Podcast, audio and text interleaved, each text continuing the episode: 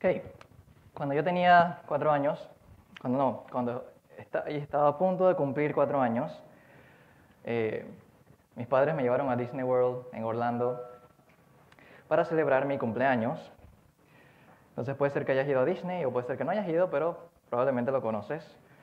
Disney tiene muchos parques temáticos, tiene Magic Kingdom, donde está el castillo, que sale en las películas de Disney al principio. Cada, cada vez que pasan los años el castillo se ve más pretty, antes era, tú sabes, una, una cosita así nada más. Ahora mismo siempre sale en Disney Plus. Ahora el castillo sale en, tres dimensiones en las últimas películas. Ahí está Magic Kingdom, que es donde, eh, perdón, el eh, Animal Kingdom, donde está el zoológico. Está Epcot, el parque temático con, eh, tiene una bola gigante en el medio y celebran las diferentes culturas del mundo.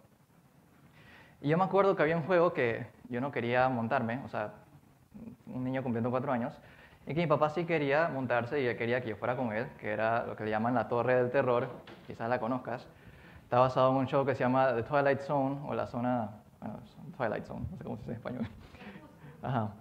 Entonces, la idea era que eso era como, o sea, realmente como un niño tú sí puedes entrar ahí, no tiene cosas tan raras, pero yo, tú sabes, pequeñito, yo dije, bueno, es la Torre del Terror, es como un hotel embrujado, hay como espejos que se mueven y, gente que salen las, se mueven las fotografías y cosas así.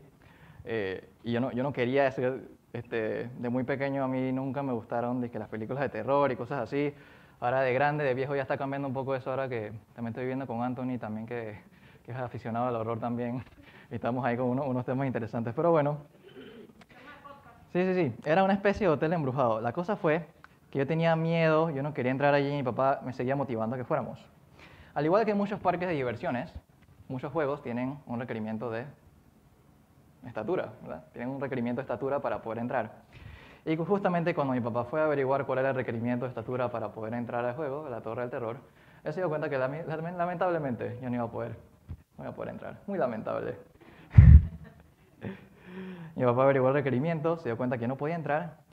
Y yo con alivio recuerdo que allí terminó todo intento de seguir motivándome a montarnos en la Torre del Terror y seguimos con nuestro paseo en Disney comiendo, eh, ¿cómo es?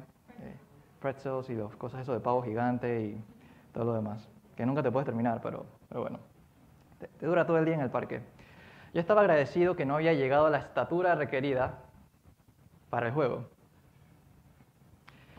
Y tú sabes que yo creo que en la iglesia podemos llegar a ser así también. Tenemos una meta específica que llegar a alcanzar la estatura de la plenitud de Cristo, dice la Biblia. Pero no queremos llegar a esa meta, ya sea que no nos esforzamos por alcanzarla, somos indiferentes, nos gusta vivir en nuestra zona de confort. Hay veces que no queremos seguir creciendo. Puede ser que sintamos que ya llegamos a nuestro límite como cristiano, como que, ah, bueno, ya, ya hasta aquí, ya estoy bien. Voy a seguir asistiendo a los cultos, sigo asistiendo a los compañerismos, pero ya estoy bien. Puede ser que te guste vivir en neutral. ¿Sabes? Me gusta venir a la iglesia, pero, pero no me estires. Puedes romperme. Lo peor del caso es que cuando este efecto se multiplica y la iglesia no crece, le cuesta mucho más vivir en unidad. Así que hoy vamos a seguir con nuestra serie sobre la unidad de la iglesia y vamos a seguir explorando, quiero que me acompañen en sus Biblias, vamos a Efesios capítulo 4. Estamos cerquita del versículo que está en las, impreso en las camisas, pero unos versículos más adelante. Vamos al versículo 13. De hecho, bueno, vamos a continuar un poquito. Sé que la vez pasada, el domingo pasado, fue como un resumen de todo el capítulo, el principio del capítulo 4. Eh, pero ya habíamos visto anteriormente los primeros versículos y con Juanpi también habíamos visto eh, como el medio. Y ahora estamos viendo, imagínate, el final eh, de ese emparedado de sándwich de Efesios 4, esos primeros versículos. Vamos a desenvolver un poco el pasaje, eh, ver qué Dios tiene para decirnos el día de hoy respecto a este tema y las verdades que como iglesia debemos prestarle atención y aplicar en nuestras vidas. Dice así, te lo voy a leer en Reina Valera. Efesios 4, 3 al 16, dice así. Hasta que todos lleguemos a la unidad de la fe y del conocimiento del Hijo de Dios, un varón perfecto, a la medida de la estatura de la plenitud de Cristo. Para que ya no seamos niños fluctuantes, llevados por doquiera de todo viento de doctrina, por estratagema de hombres que para engañar emplean con astucia las artimañas del error, sino que, siguiendo la verdad en amor, crezcamos en todo en aquel que es la cabeza, esto es Cristo, de quien todo el cuerpo, bien concertado y unido entre sí por todas las coyunturas que se ayudan mutuamente, según la actividad propia de cada miembro, recibe su crecimiento para ir edificándose en amor. Oremos. Amado Padre, te pedimos que nos dirijas por medio de tu Espíritu Santo, Padre. Enséñanos las verdades que quieras mostrarnos en tu palabra, Dios, en el día de hoy. Eh, las cosas que tengamos que reconocer y cambiarlo. Como iglesia, Dios, ayúdanos, ayúdanos a reconocerlo, Dios, a seguir cambiando, Padre, y reconociendo, Padre, que realmente es conectados contigo. Es la única razón de que podemos crecer, que podemos seguir avanzando, Dios, como iglesia. Eh, como dice tu palabra, Dios, si estamos separados de ti, nada podemos hacer, Dios. No podemos traer ningún beneficio espiritual a nadie si estamos separados de ti, mi Dios. Te pedimos estas cosas, Padre. Ayúdanos, instruyenos, y fortalecenos. En nombre de Jesús oramos. Amén. Haciendo un repaso de los pasajes que hemos visto estas últimas semanas, hemos estado en los primeros versículos del capítulo 4 de la carta a los Efesios y los últimos versículos, quiero que mira tu Biblia, eh, ya sea en tu celular o en tu Biblia de papel. Eh, Vamos a los versículos 11 y 12 para rescatar unos temas ahí interesantes que se transfieren o se trasladan a eh, lo que vamos a estar viendo el día de hoy. Ese versículo 11 y 12, Efesios 4. Y él mismo constituyó a unos apóstoles, a otros profetas, a otros evangelistas, a otros pastores y maestros, a fin de perfeccionar a los santos para la obra del ministerio, para la edificación del cuerpo de Cristo. Entonces vemos los medios, vemos las personas que Dios pone, dice apóstoles, profetas, evangelistas, pastores, maestros, y tienen un fin, dicen, perfeccionar a los santos.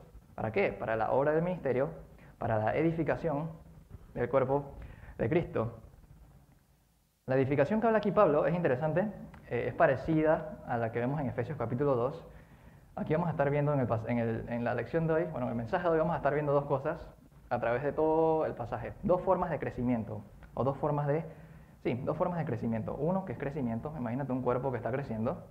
Y lo segundo, es un cuerpo que está siendo edificado. Uno hace referencia a una estructura, el otro hace referencia a un cuerpo orgánico, pero ambos apuntan a lo mismo, a un crecimiento. Entonces, la edificación que Pablo habla aquí, dice, para la edificación del cuerpo de Cristo, y eso es importante porque vamos a conectarlo ahora con el versículo 13, habla de alcanzar la madurez, de ir creciendo, llegar hasta la plena madurez en Cristo Jesús, hasta las dimensiones del hombre Perfecto. Ahora con eso vamos al versículo 13. Hasta que todos lleguemos a la unidad de la fe y del conocimiento del Hijo de Dios, a un varón perfecto, a la medida de la estatura de la plenitud de Cristo. Lo primero interesante que quiero que vamos ahí, mira la parte esa que dice hasta que todos lleguemos, hasta que todos lleguemos. Eh, en, el griego koiné, ese, ese verbo dice que habla acerca de unos viajeros que están llegando a su destino. Y si agarramos esa, esa referencia, nosotros sabemos que como creyentes, como hijos de Dios, tú y yo somos viajeros en este mundo y tenemos un destino, tenemos un lugar celestial, tenemos un lugar en donde vamos a llegar, tenemos un destino. Habla que la vida cristiana es una travesía. Somos extranjeros con un lugar celestial. Y en ese camino van a haber muchos desafíos, van a haber muchas dificultades, van a haber muchas cosas que vamos a tener que pasar en esta tierra. ¿Cuál es el estándar? Hasta que todos lleguemos como viajeros a la unidad de la fe y del conocimiento del Hijo de Dios. ¿Cuál es el estándar? La unidad de la fe, el conocimiento del Hijo de Dios. A un varón perfecto, a la medida de la estatura de la plenitud de Cristo. Vamos a prestarle atención, parte por parte. Primero vamos con la unidad de la fe. Y que interesantemente este, este texto habla de la unidad, pero de hecho la unidad es como uno de los pilares que conforman el todo del pasaje que estamos viendo.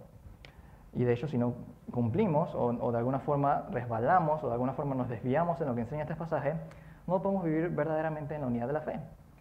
La unidad de la fe que habla aquí Pablo es la misma unidad del Espíritu que vimos en versículos anteriores, que he estado exportando en otras secciones de la carta. Es la unidad que nos une porque compartimos la misma fe en Cristo. Creemos en Jesús y nos une el mismo, eh, la misma creencia en Jesús. Es la misma fe, tenemos la misma fe y tenemos la misma esperanza. Pero aquí Pablo empieza con una serie de requisitos, y justamente como dice en el versículo 12 que yo he puesto a estas personas para que enseñen fielmente la palabra de Dios, es necesario que esta fe sea comunicada de una forma correcta, de una forma eh, eh, eh, lo, más cercano posible a las escrituras para que podamos compartir esa misma esperanza que habla en el versículo 4. Dice, como también fuisteis llamados en una misma esperanza de vuestra vocación. La primera meta, la unidad de la fe, y eso vamos a ir desenvolviéndolo. Segunda meta, el conocimiento del Hijo de Dios. Ahora aquí otro tema interesante. Si tú lees este versículo así bastante rápido, el conocimiento del Hijo de Dios, a mí me ha pasado, tuve que aceptarlo y probablemente a ti te haya pasado también. Tú lees ya sea en tu devocional o en algún momento estás leyendo Efesios o estás en un grupo pequeño y lees Efesios y llegas a este versículo, justamente Efesios 4:13, tú lees, bueno, hasta que todos lleguemos a la unidad de la fe y el conocimiento del Hijo de Dios, un perfecto, yo entiendo que, entiendo que tengo que saber más Biblia, entiendo que tengo que conocer quién es Jesús, tengo que conocer en la escuela dominical su vida, todas las cosas que hizo, todas las personas todas las personas que sanó, qué es lo que enseña, todo lo demás. Interesantemente, el versículo, de hecho, habla de algo mucho más profundo. A mí me ha pasado también que yo leo este versículo y yo veo que, ah, bueno, este, es evidente. Pablo dice, y conozca más, más acerca de Jesús. De hecho, Pablo lo que se está refiriendo aquí es que tenemos que conocer más a Jesús por medio de la experiencia. Donde tenemos eh, evidencia de eso, Filipenses 3.10, si quieres puedes buscarlo en tu Biblia. Para que veamos lo que dice Filipenses 3.10. Te lo voy a leer en una nueva traducción viviente, dice así. Dice Pablo, quiero conocer a Cristo y experimentar el gran poder que lo levantó de los muertos. Quiero sufrir con Él y participar de su muerte. Creo que ese versículo deja bien claro que esto es un conocimiento que va más allá de lo intelectual. Cuando Pablo dice quiero sufrir con Él, quiero participar de su muerte, Él está hablando de solamente quiero conocer acerca de Jesús, de lo que aprendo en escuela dominical o de lo que aprendo eh, en alguna prédica. Habla de una experiencia junto con Jesús en nuestra vida como creyentes. Ilustración.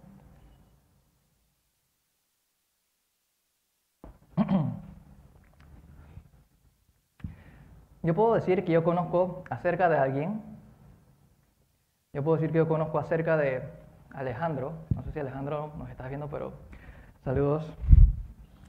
Yo puedo decir que he escuchado sus proezas, de, las, de, los, cómo ha llevado el Evangelio a los lugares no alcanzados, de cómo durmió tantos días en la selva. Puedo haber visto el video que mandó el otro día contándome acerca de cómo le ha ido, eh, sobre sus peticiones de oración. Y puedo decir, sí, yo conozco acerca de, yo conozco acerca de Alejandro, sí. Pero una cosa muy diferente es decir que yo conozco a Alejandro. Yo no puedo decir que conozco a Alejandro a menos que haya pasado tiempo con él, que me, haya sentado en la misma mesa con él, compartido una comida con él, compartido y discutido sobre cómo pensamos eh, sobre diferentes cosas, sobre los desafíos que estamos enfrentando, sobre nuestros sufrimientos, sobre nuestros logros. El conocer a alguien implica una relación que nos lleva a participar junto a la vida de esa persona, el experimentar la vida junto a esa persona conocer que le gusta. Bueno, ya sabemos, ya sabemos quién le gusta. que aborrece.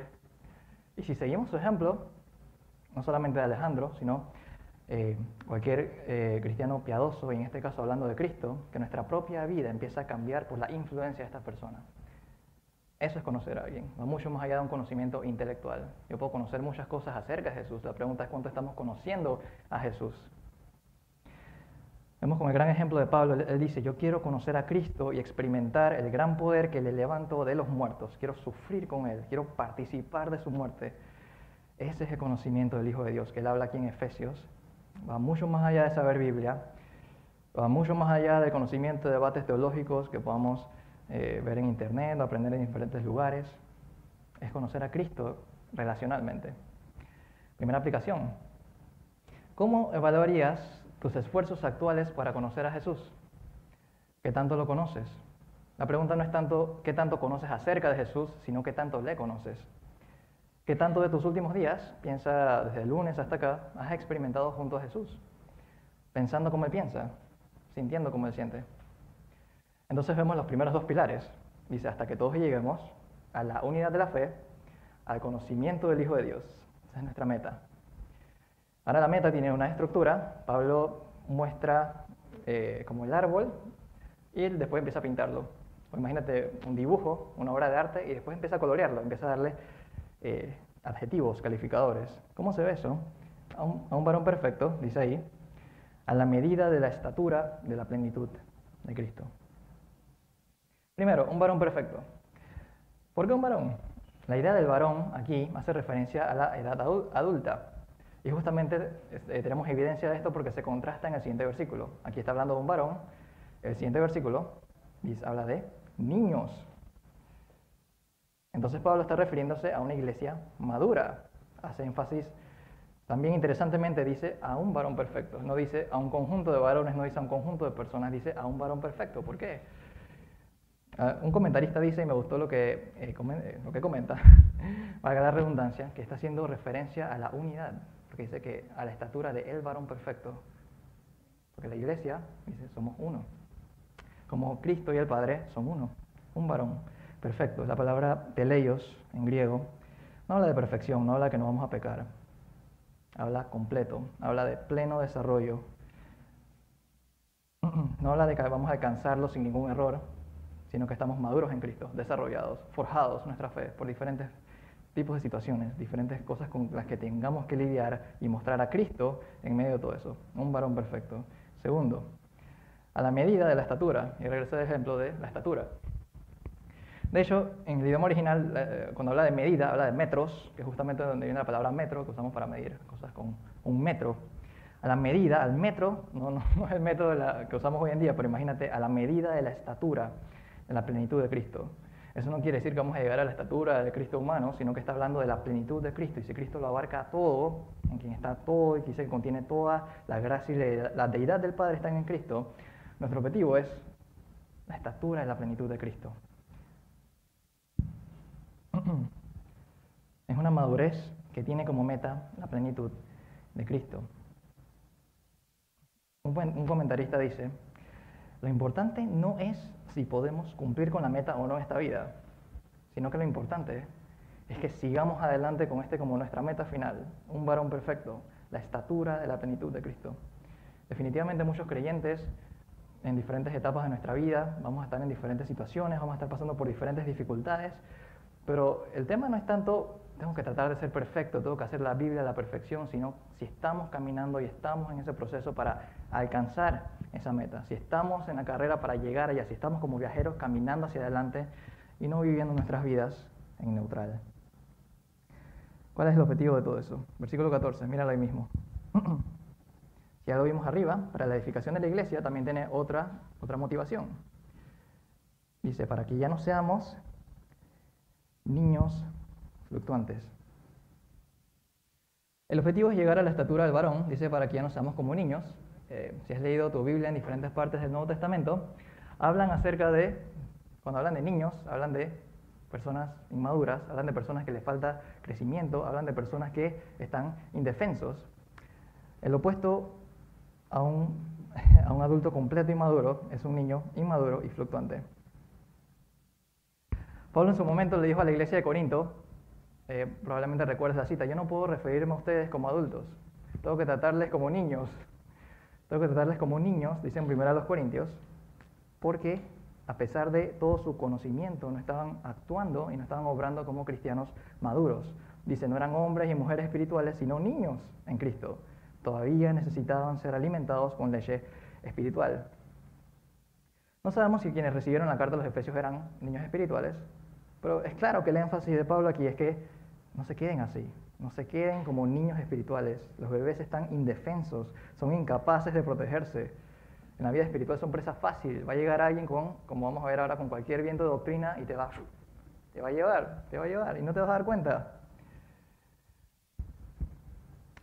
Hay muchas personas que quieren aprovecharse de la iglesia y desviarlos del camino verdadero con motivaciones incorrectas.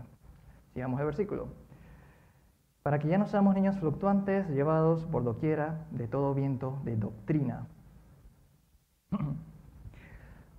si en principio un niño maduro es fluctuante, fluctuante va saltando de lugar en lugar buscando lo que más me emociona, buscando la última cosa interesante, fácilmente influenciable, que, estaba hablando con, con, Kevin el otro día, estábamos hablando de ese tema de las redes sociales y cómo eh, vivimos en una generación fácilmente influenciable por cualquier cosa que se le presente y que se vea bonito y tenemos estos estándares absurdos. Vemos cómo esta es la consecuencia de mantenerse en la inmadurez espiritual. Inclusive como creyentes podemos quedar en eso.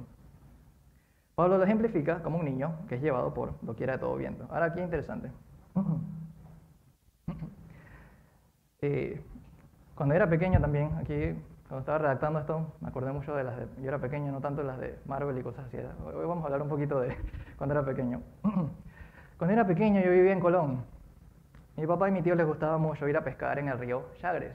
Si has ido a Colón y has ido al fuerte San Lorenzo, el río Chagres está abajo, ahí la gente a veces se pone a pescar. Nos montábamos en la lancha de mi tío y recuerdo que llegábamos hasta la parte de abajo del, del fuerte del Castillo San Lorenzo, que hoy en día dice que están construyendo cosas ahí, lo están poniendo bonito para los turistas. Y nos quedamos ahí en medio del río esperando que los peces, que los peces picaran. Yo creo que eso desarrolla algo de paciencia en mí, porque dicen que ir a pescar necesitas mucha paciencia para esperar que los, peces lleguen.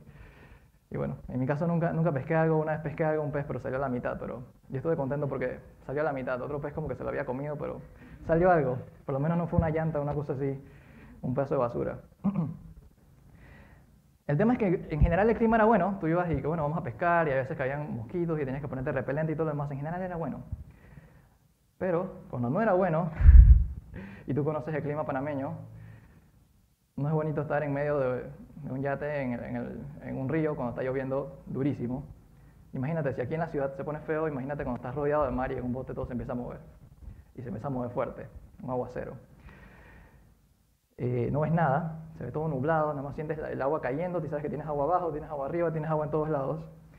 Y también sientes como el bote se va meciendo y tú obviamente ahí da miedo, pues da miedo, lo que tienes que hacer es, tienes que agarrar los remos o lo que sea, tienes que encender el, el, bote, la lancha y tienes que regresar a tierra lo más rápido posible. Porque es peligroso estar en el mar cuando eso ocurre. En esta siguiente parte, Pablo usa un ejemplo, usa términos marítimos para hablar de lo que pasa cuando un creyente es jamaqueado, es desviado. Lo primero que utiliza aquí hace referencia, dice, una fuerte oleada. La palabra crudonisto una fuerte oleada, así como cuando estás en un bote pequeño y eres jamaqueado por las olas. Si has estado en una playa y has sido jamaqueado por las olas y tú pensabas que no, que yo puedo luchar contra las olas y te das cuenta que no puedes, lo has sentido. ¿Lo has sentido? Está, está, está utilizando esas palabras para hacer ese, ese jamacamiento. No sé si es una palabra, pero ese movimiento. Eh, también dice que usa la palabra perifero, se refiere a un balanceo violento, y no solamente un balanceo violento, sino uno que te marea. Si has estado en los de nuevo parques de diversiones y estás mareado horriblemente por ahí arriba, hay gente que se apaga y, y se va, dice como Windows y se enciende de nuevo dependiendo de la situación, eh, se desmaya en, medio del, en medio del asunto, eh, también eh, suele suceder. Entonces está hablando de un movimiento terrible que te desvía y también que te puede marear, o sea, te marea, no, no estás en todos tus sentidos, fácilmente entonces desviado de curso. Un cristiano inestable, sin timón, fácilmente se lo va a llevar la marea, fácilmente se lo va a llevar al mar, fácilmente se lo van a llevar los falsos maestros, quienes quieran desviar a los creyentes por querer alcanzar eh, un beneficio personal con malas intenciones. Hay una, hay una cosa que un comentarista dijo que me gustó mucho también, dice, la madurez trae consigo la capacidad de evaluar diversas formas de enseñanza, de aceptar lo que es verdadero, de rechazar lo que es falso. Vemos este ejemplo en la carta a los hebreos, que los maduros son quienes tienen los sentidos bien ejercitados en el discernimiento del bien y el mal. Como creyentes, cada día tuyo tenemos que aprender a discernir el bien y el mal, y tenemos que seguir aprendiendo a discernir la verdad de la mentira. Si no nos encaminamos en ese crecimiento espiritual, en ese crecimiento de las verdades espirituales, podemos ser mareados, podemos ser eh, arrastrados, que es otra palabra que usa en Nueva Traducción Viviente. Si no queremos ser llevados por todo viento de doctrina, por ende, tenemos que ser intencionales en nuestro crecimiento y nuestra experiencia de una relación verdadera con Jesús, hasta llegar a la unidad de la fe, el conocimiento del Hijo de Dios. Hay muchas cosas allá afuera que van a intentar, marearnos, desviarnos de nuestro objetivo, pero mientras tengamos el ancla firme en Jesús, nuestro fundamento firme, sigamos creciendo, podemos estar seguros. ¿Qué más dice? Llevados por doquiera de todo viento de doctrina por estratagema de hombres. Si primero describe a estas personas que te quieren arrastrar, quieren desviar, hay fundamento entonces, hay razones contundentes para seguir en el crecimiento, llegar a la, estatura de Cristo. Esta palabra es interesante también. De hecho, muchas, casi todas las palabras en este pasaje son bien interesantes. Tienen bastantes cosas eh, detrás, debajo, pues. La palabra estratagema, la primera vez que yo lo leí, a mí me suena como, bueno, suena como una estrategia, suena como un plan, una estratagema de hombres. De hecho, la Real Academia, Española lo define como astucia, fingimiento, engaño artificioso. Interesantemente, cuando vas al idioma original, al griego koiné, que usa la palabra kubeia, de hecho la palabra dice jugar dados. Y si tú vas a la palabra y dices jugar dados, tú te quedas de que... Jugar dados. ¿Eso qué, ¿Qué tiene que ver eso con la estratagema de hombres?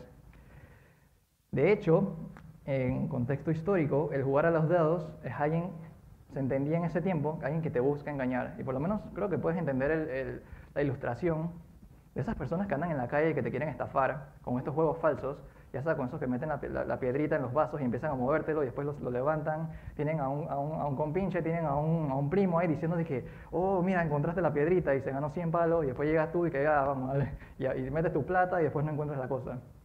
En el caso de los dados también se puede hacer algo así, con dados trucados puedes hacer algo así, hacer, pensar a las personas que, oh, vas a ganar, mira, ven, ven, ven, aquí vamos a jugar, no sé qué, ponen los dados y al final perdías tu plata. La idea es una persona que quiere ah, engañar a las demás para eh, su beneficio propio. Eh, otra ilustración creo que también ayuda. estaba hablando de Wendy con eso, ya me preguntaba cómo, por qué estaba, por qué estaba hablando de eso. Algunos de ustedes ya lo saben, cuando Wendy y yo estábamos en Europa, una de las cosas que nos dijeron que tuviéramos pendientes es de los estafadores que están en la calle. Muy atentos.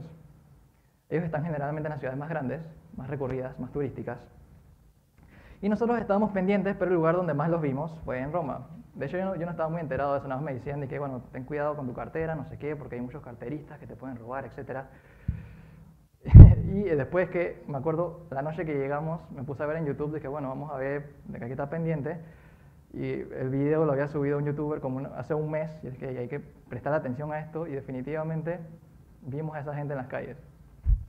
Nada para la ilustración rápida, eh, habían unas personas que hacen como que te quieren regalar una, pulsera, vienen y te la enganchan, y después tú vienes y que, ah, bueno, me regalaste una pulsera, no sé qué, te tomas la foto, y después vienen donde ti diciéndote que este, te empiezan a contar la historia de su vida, que necesitan ayuda, que no tienen muchas cosas, y te empiezan a demandar dinero, y si tú no le das dinero, después se, te arman todo un show ahí enfrente de todo el mundo y se ponen agresivos. Esa es una.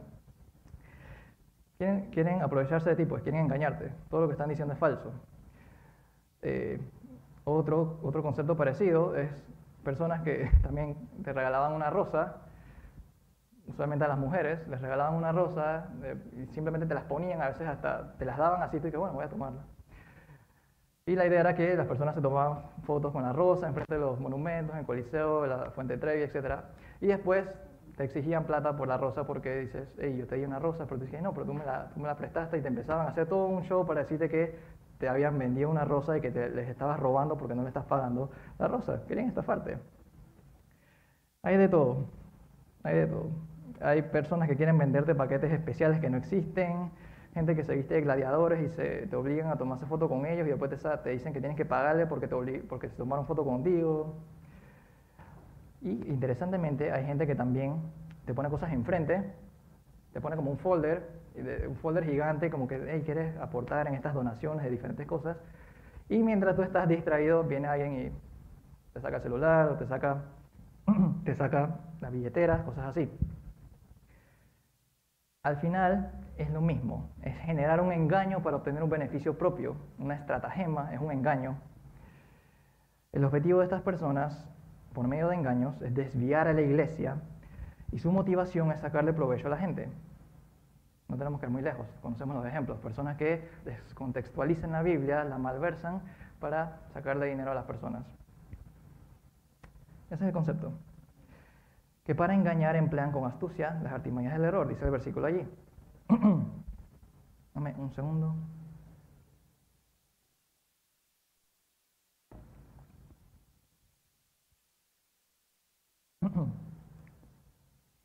¿Recuerdas el ejemplo en Lucas 20? Bueno, quizás no recuerdes la cita, pero recuerdas el ejemplo. Cuando los fariseos se acercaron a Jesús y le dijeron, no sé qué es, qué es lícito, pagarle los tributos al César o no. Ellos querían tenderle una trampa a Jesús. Ellos sabían que si Jesús decía que sí, ah, mira, él está del lado del César. Si Jesús decía que no, ah, mira, no está respetando a las autoridades. Y dice el versículo, Jesús se dio cuenta de la trampa, del engaño. Esa es la misma palabra que Pablo utiliza aquí, que para engañar en plan con astucia las artimañas del error. Es querer armar un engaño para sacar provecho, que involucra la astucia, la trampa para desviar a la gente. Entonces, si amarramos toda esta primera parte, bueno, este segundo versículo, tienes el concepto, dice, si lo leemos todo de nuevo, para que ya no seamos niños fluctuantes, como si estuvieras en un bote que es movido por las mareas, que eres mareado por las, por las mentiras, por estratagema de hombres que utilizan diferentes medios, utilizan trampas para eh, engañar con astucia las artimañas del error. ¿Qué es lo que sí tenemos que hacer? Versículo 15. Sino que siguiendo la verdad en amor. A ver, En contra de la falsa enseñanza, que es, el contraste. Pablo es una persona increíble cuando redacta. Vimos arriba, está hablando de adultos, luego habla de niños, habla de mentira, ahora habla de verdad sino que siguiendo la verdad en amor, crezcamos en todo en aquel que es la cabeza, esto es, en Cristo. si lo lees en Reina Valera, dice siguiendo la verdad en amor, en otras versiones dice hacer la verdad, y una razón detrás de eso, porque la palabra en el idioma original puede significar tanto decir la verdad o hacer la verdad. Lo que nos da una expansión de su significado. Si tú y yo decimos que practicamos la verdad, que predicamos la verdad, no nos podemos valer de artimañas, de engaños, de ningún motivo impuro en nuestros corazones para cualquier cosa. Somos llamados con franqueza y sencillez a enseñar la palabra de Dios y a enseñarnos mutuamente y tener cuidado de los medios que utilizan los enemigos para sacar provecho de la iglesia. Interesantemente dice la verdad en amor. No dice sino que siguiendo la verdad, o, y tampoco dice sino que siguiendo en amor. Dice la verdad en amor. La verdad no puede ir separada del amor. Podemos conocer eh, mucha Biblia, pero si no mostramos el amor de Cristo, de, nada me vale. Puedo tener las emociones del amor, pero si no están correctamente puestas bajo la palabra de Dios, tampoco sirve, tanto la verdad de Dios. La verdad en amor tiene que ir juntos. Crezcamos en todo aquel que es la cabeza, esto es Cristo. Hay una ilustración interesante aquí. Ni me la hubiera imaginado si no hubiera leído acerca de eso. Dice, crezcamos en todo aquel que es la cabeza, esto es Cristo, y más adelante habla de un cuerpo proporcional. ¿Cuál es un cuerpo proporcional? Un cuerpo que tiene, está bien proporcionado en, eh, en todo su tamaño y su físico. Interesantemente, algunos han utilizado una ilustración aquí que dice, piensa en un bebé. ¿Cuál es la proporción del cuerpo de un bebé con su cabeza? Generalmente su cabeza es mucho más grande que su cuerpo. Y lo vemos como cute, lo vemos de ah, mira qué bonito el bebé, y se ve saludable, se ve saludable el niño. Pero sí, los bebés tienen la cabeza mucho más grande que su cuerpo. Y a medida que tú y yo vamos creciendo, ¿qué pasa con nuestros cuerpos? Nuestro cuerpo crece y nuestra cabeza se queda igual. no, también crece un poco. Pero en general el cuerpo se expande y quedamos proporcionalmente. Algunos comentaristas utilizan esa ilustración para hablar de cómo es la iglesia. Cuando tú y yo, como iglesia joven, cuerpo de Cristo, Jesús es la cabeza, es grande, el cuerpo es pequeño. Pero a medida que la iglesia va creciendo, va llegando a las proporciones correctas, sí, llamamos las proporciones a la estatura, a la estatura, a la, estatura meta, llega a la proporción correcta.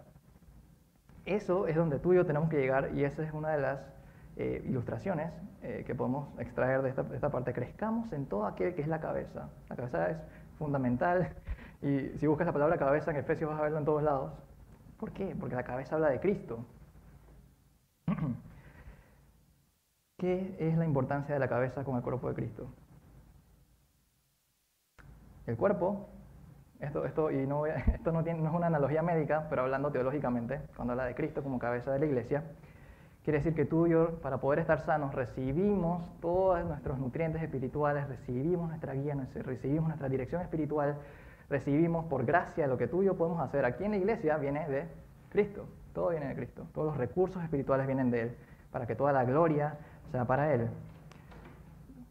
Si estamos separados de Él, nada podemos hacer. Juan 15.5 dice, Ciertamente yo soy la vid, ustedes son las ramas, los que permanecen en mí y yo en ellos, producirán mucho fruto porque separados de mí no pueden hacer nada. No sé si, a ti te ocurra, pero hay días que me acuerdo y en los días en que, por ejemplo, se me ha olvidado orar, se me ha olvidado hacer mi devocional, me acuerdo este versículo y me acuerdo una realidad, separados de Cristo, ¿no? Nada podemos hacer que sea de beneficio espiritual, porque estamos como si estuviéramos separándonos de la cabeza. Versículo 16. de quien todo el cuerpo bien concertado y unido entre sí por todas las coyunturas, que se ayudan mutuamente, según la actividad propia de cada miembro, recibe su crecimiento para ir edificándose en amor. Voy a dejar ahí también un minuto.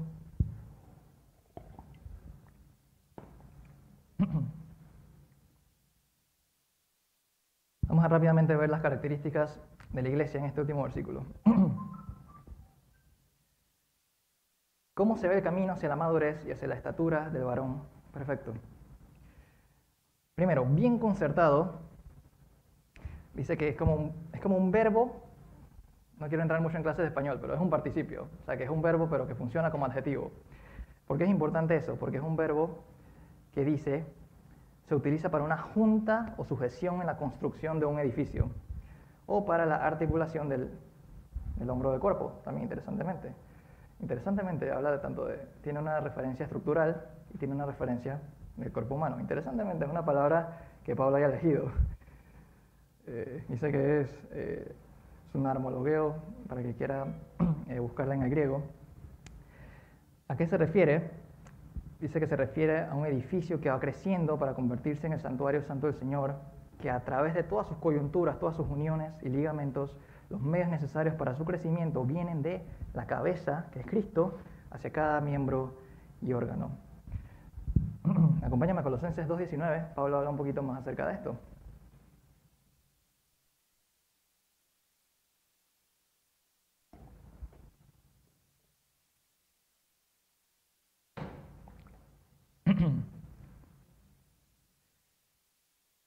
Dice Colosenses 2.19, te lo voy a leer en nueva traducción viviente, dice, y no están unidos a Cristo, la cabeza del cuerpo, pues Él mantiene todo el cuerpo unido con las articulaciones y los ligamentos, el cual va creciendo a medida que Dios lo nutre.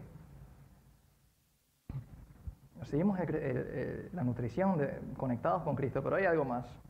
Dice la siguiente parte, bien concertado, unido entre sí. si el primer verbo hacía referencia a algo a juntar una sujeción, ya sea en el hombro o en un edificio, y cuando lo convierte en adjetivo, está bien concertado, está bien unido. Eh, este, para donde en nuestra traducción vemos unido entre sí, dice que es un verbo que se usa para unir cosas, personas, también reconciliar a los que han peleado y también unir hechos en un argumento o una enseñanza. Cuando tú agarras ese verbo que habla de reconciliar, habla de unir personas, habla de unir hechos en un argumento, una enseñanza, cuando lo transformas entonces como una característica de la iglesia que obtenemos, bueno, Reina Valera pone unido entre sí, está unido, pero unido bajo una misma enseñanza. También podríamos decir está reconciliado bajo una misma enseñanza y podríamos decir está unido entre sí, como aparece en Reina Valera. Ambos dan sentido a una unidad funcional que se hace posible entre los miembros por la dirección de la cabeza que es Cristo. Siguiendo, dice, por todas las coyunturas que se ayudan mutuamente. Sé que es un término médico, hace referencia, es más parecido a cada articulación con que está equipado el cuerpo. Y esto ha llevado a algunas personas a pensar y llegar al significado que las articulaciones o coyunturas se ayudan mutuamente y por ende tenemos en Reina Valera todas las coyunturas que se ayudan mutuamente. Vamos para allá un ratito, se ayudan mutuamente. Es solamente por medio de cada miembro del cuerpo, ayudándose mutuamente, que el verdadero crecimiento y funcionamiento es posible conectados de la cabeza, que es Cristo. El cuerpo depende de la cabeza para sus recursos, su dirección, su provisión, pero también depende de la disposición que cada miembro tiene para ayudarnos mutuamente, conforme a como ha sido equipado por Dios. Y eso lo ves en la siguiente parte del versículo. según la actividad propia de cada miembro.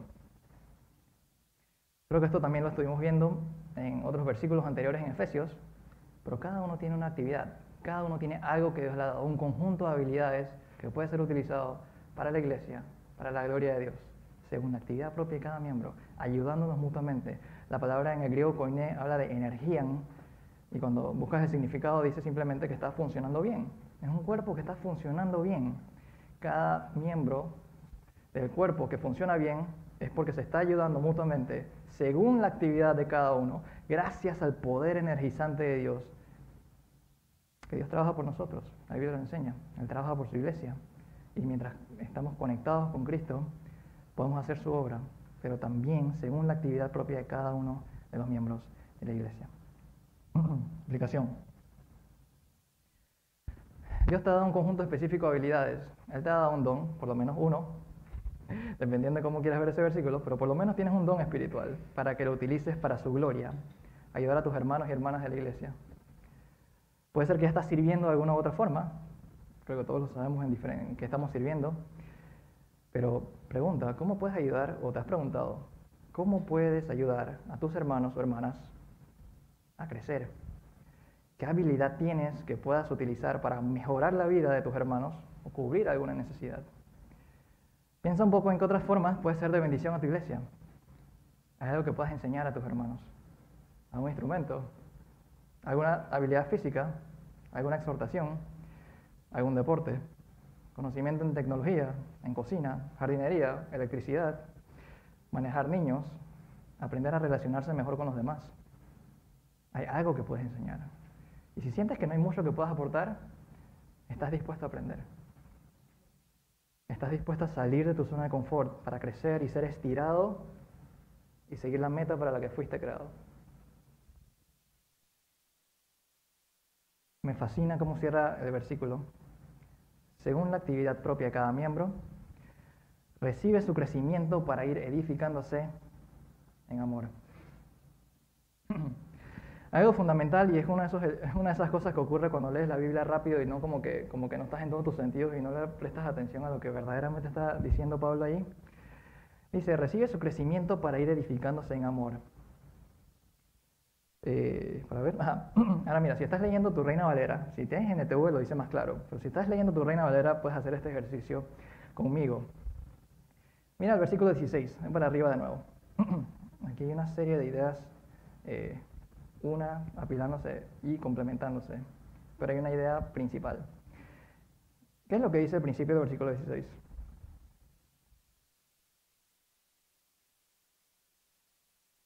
¿De quién? Ajá, ¿de quién? Todo el cuerpo. Sí, sí, sí, definitivo. ¿De quién todo el cuerpo? Ahora, ten eso en tu mente un ratito ahí. ¿De quién todo el cuerpo? Ok, ¿de quién todo el cuerpo? Ahora, Luego, de quien todo el cuerpo hay una serie de calificadores, hay una serie de cosas que califican eso. Dice, de quien todo el cuerpo, bien concertado, unido, se ayuda mutuamente según la actividad de cada uno. Y al final llegas a la frase, recibe su crecimiento. Ahora, si por un momento haces este ejercicio conmigo, quita los calificadores, quita la parte de eh, bien concertado, quita unido, quita se ayuda mutuamente. Agarra el principio y el final, porque los del medio califican. Entonces, ¿qué obtienes? De quien todo el cuerpo recibe su crecimiento. De quien todo el cuerpo, todo el cuerpo recibe su crecimiento para ir edificándose en amor. Interesante, todo el cuerpo. Allí no dice de quien un miembro o algunos miembros reciben crecimiento. Dice de quien todo el cuerpo recibe su crecimiento. Leyendo esto hace dos días me, me explotó la mente. ¿Por qué? Porque si lees este versículo rápidamente, pareciera que dijera que si estás conectado con Jesús y si trabajamos juntos, es para que yo crezca, para que yo sea edificado. Pero eso no es lo que dice el versículo. El versículo, el énfasis del versículo no es en el individuo, sino es en todo el cuerpo, de quien todo el cuerpo recibe su crecimiento. El propósito del crecimiento como iglesia no es únicamente de un solo miembro, cada miembro no busca solamente su propio crecimiento, sino el de todo el cuerpo, como un todo, para poder ser edificado. Para poder ser edificado, eres un bloque, necesitas a las otras partes del edificio Para poder crecer como un cuerpo necesitas a las otras partes del cuerpo.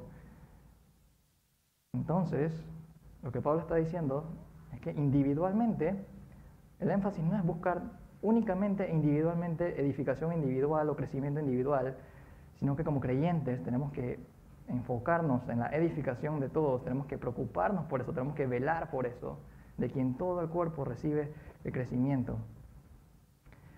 Pues somos llamados a velar por el crecimiento de todos nosotros, a preocuparnos cómo estás espiritualmente, a utilizar las habilidades que Dios te ha dado para cumplir con ese propósito.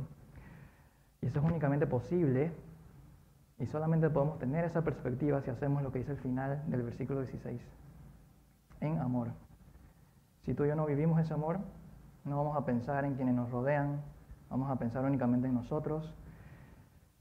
Y definitivamente es importante que crezcamos en el conocimiento del Hijo de Dios. Es importante vivir esta vida experiencia con Cristo día a día. Es importante buscar la unidad de la fe. Pero el objetivo principal es de todo el cuerpo, es un esfuerzo conjunto. Todo esto que Pablo enseña aquí, el esfuerzo no tiene como origen un individuo, es un conjunto de personas conectados a la cabeza. Y el final, por ende, no es un individuo, es un conjunto de personas también ni el origen ni el destino son individuales, siempre es plural, siempre es un grupo de personas ayudándose mutuamente conforme a las habilidades que Dios les ha dado, recibiendo el sostenimiento de la cabeza que es Cristo para crecer y ser edificados en amor. Nosotros no somos islas, somos la iglesia. Aplicación final. ¿Estás pendiente del crecimiento de tus hermanas y hermanos? ¿O solo estás preocupado por ti mismo o ti misma? Reflexiona qué tan pendiente estás del crecimiento del resto de la iglesia. Y de nuevo, ¿en qué forma puedes ayudar en su crecimiento?